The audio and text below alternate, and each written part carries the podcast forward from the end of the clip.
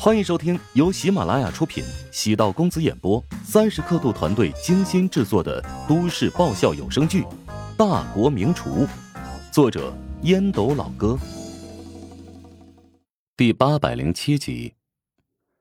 乔治原本的格局只是搭建一个覆盖全球高校的网红食堂，以及面向所有白领的商业 CBD 食堂。当乔帮主 App 上线之后。他的灵感也如同被打通了任督二脉。对于厨师而言，除了需要客户之外，还需要食材。如果自己能够完成食材供应链的搭建，乔帮主 App 内所有的用户通过 App 可以购买到品质最好的食材，而且速度快捷高效。不仅是对 App 功能的完善，也是给厨师们提供了一个切实可靠的途径。想要了解食材供应市场，首先就得了解农产品市场的规则。从期货市场切入，无疑是一个不错的方向。先投入一笔资金，在期货市场流通试水，逐步会通过农产品金融下沉到优质的商家，继而一步一步的实施大餐饮体系的计划。目前，乔治的构想还在脑海当中，预计要通过很长时间的摸索。才能够达到目的。乔治率先锁定几种近几年来需求量比较大，但价格波动比较大、不为人注意的类别。农产品期货分为粮食期货、经济作物类期货、畜产品期货、林产品期货。M 国芝加哥期货交易所是农产品期货的主要集中地。乔治现在对待金钱的态度与一年前不一样。当时事业才起步，一分钱掰成两半花，但现在他的事业进入正轨，通过博彩赢来的这笔钱，即使打了水漂，也不会太心疼。乔治与林平联系，说出了自己的想法。林平对乔治打算进入农产品期货很是意外，因为这虽然是最早上市的期货品种，但在如今种类繁多的理财投资方式中。归于相对冷门的领域，林平如实道：“你会对农产品期货感兴趣，让人很意外。我现在主要是从事中小企业的投资，对这一块不太熟悉。”林总，你太谦虚了。另外，我不需要全方位的指导，只想知道如何进入这一行。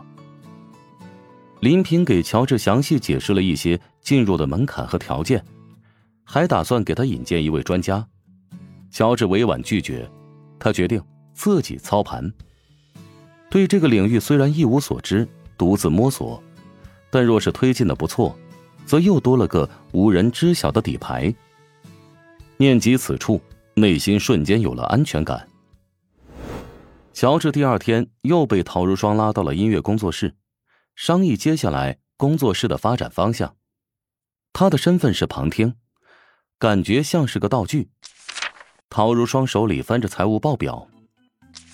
最近这段时间，虽然我们业绩不错，但投入的费用太多了。哎，管哲，你怎么买一瓶矿泉水都要走公司的账啊？习惯了呀。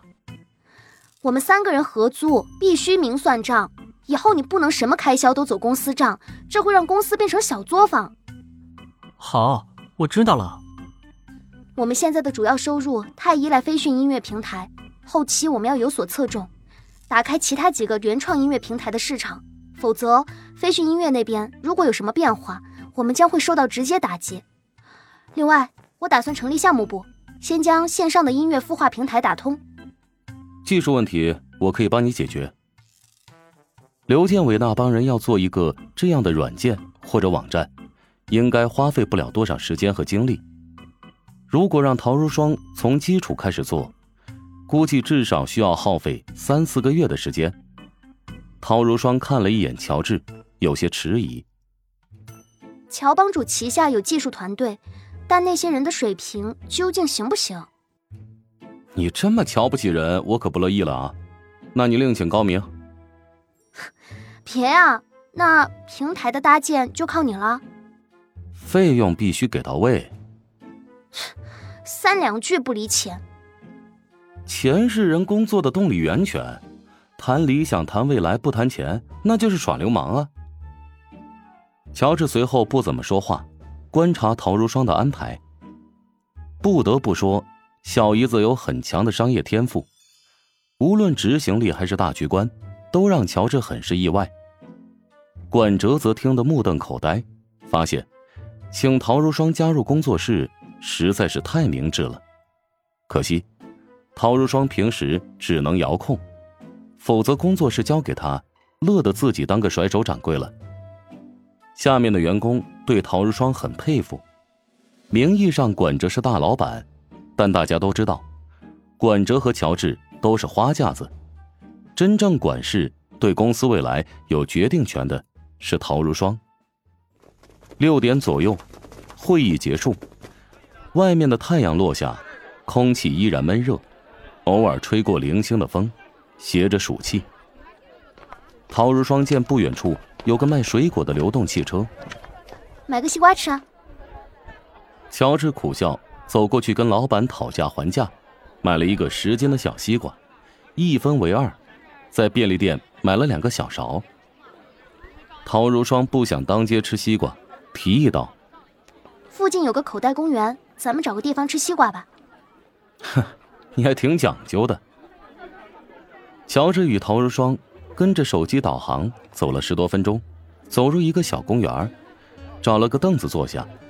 陶如霜用勺子挖了起来。没想到你这么喜欢吃西瓜。算不上喜欢，只是突然心血来潮。哎，你有那个混蛋的电话吗？哪个？哦，你说曹纯啊？是啊。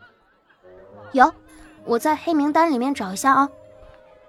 陶如霜腾出一只手。将曹纯的号码找出，推送给了乔治。乔治直接打过去，让陶如霜颇为意外。喂，哪位啊？小 Z，你给我听好了，以后再敢骚扰 GZ，小心我让你名声尽毁，身败名裂。你他妈的是谁啊？敢和老子这么说话？我是他姐夫。你小子还挺嚣张啊！你给我等着。我明天就让人到剧组修理你。曹纯愕然，以为打电话的是陶如霜的男朋友，结果蹦出了个姐夫，感觉这个事情好像不太好应对了。你个狗一样的东西，以为他那么好欺负吗？啊！给我趁早收起那副色眯眯的嘴脸，别以为别人收拾不了你，自己做的那些丑事，早晚会天下大白。乔治一开始打电话，陶如霜觉得惊讶，下意识想让他停下。见乔治破口大骂，心里又有说不出的感动与动容。乔治的嘴巴何等刁钻刻薄，骂的曹纯哑口无言，只能挂断了电话。本集播讲完毕，感谢您的收听。如果喜欢本书，请订阅并关注主播。喜马拉雅铁三角。将为你带来更多精彩内容。